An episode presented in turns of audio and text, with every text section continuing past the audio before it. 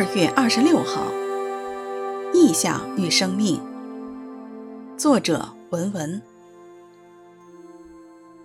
当三十年四月初五日，以西结在加巴鲁河边被掳人中，天就开了，得见神的意象，耶和华的灵降在他身上。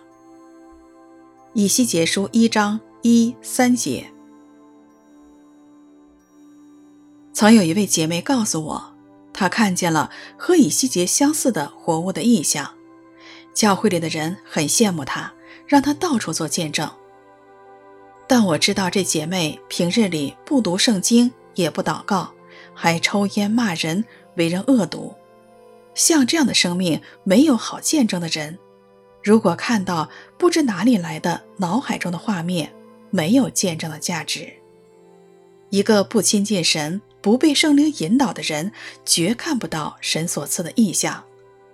圣经中所记录的异象，乃是神的信息，是神对他的百姓说的话，是神彰显对个人或者教会甚至国家的计划，让百姓或悔改，或安慰，或等候，或惊醒，或预备，或帮助建造他人，使生命成熟，结出光明的果子，归荣耀于神。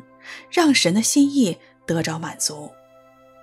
我们不要不加分辨，就将脑海中的画面当作是神的意象。圣经中提到神的意象带来的常是责任与代价。当我们热衷于分享意象的时候，最好想一想自己的生命光景是否承担得起。当三十年四月初五日。以西结在加巴鲁河边被掳的人中，天就开了，得见神的异象。耶和华的灵降在他身上。以西结书一章一三节。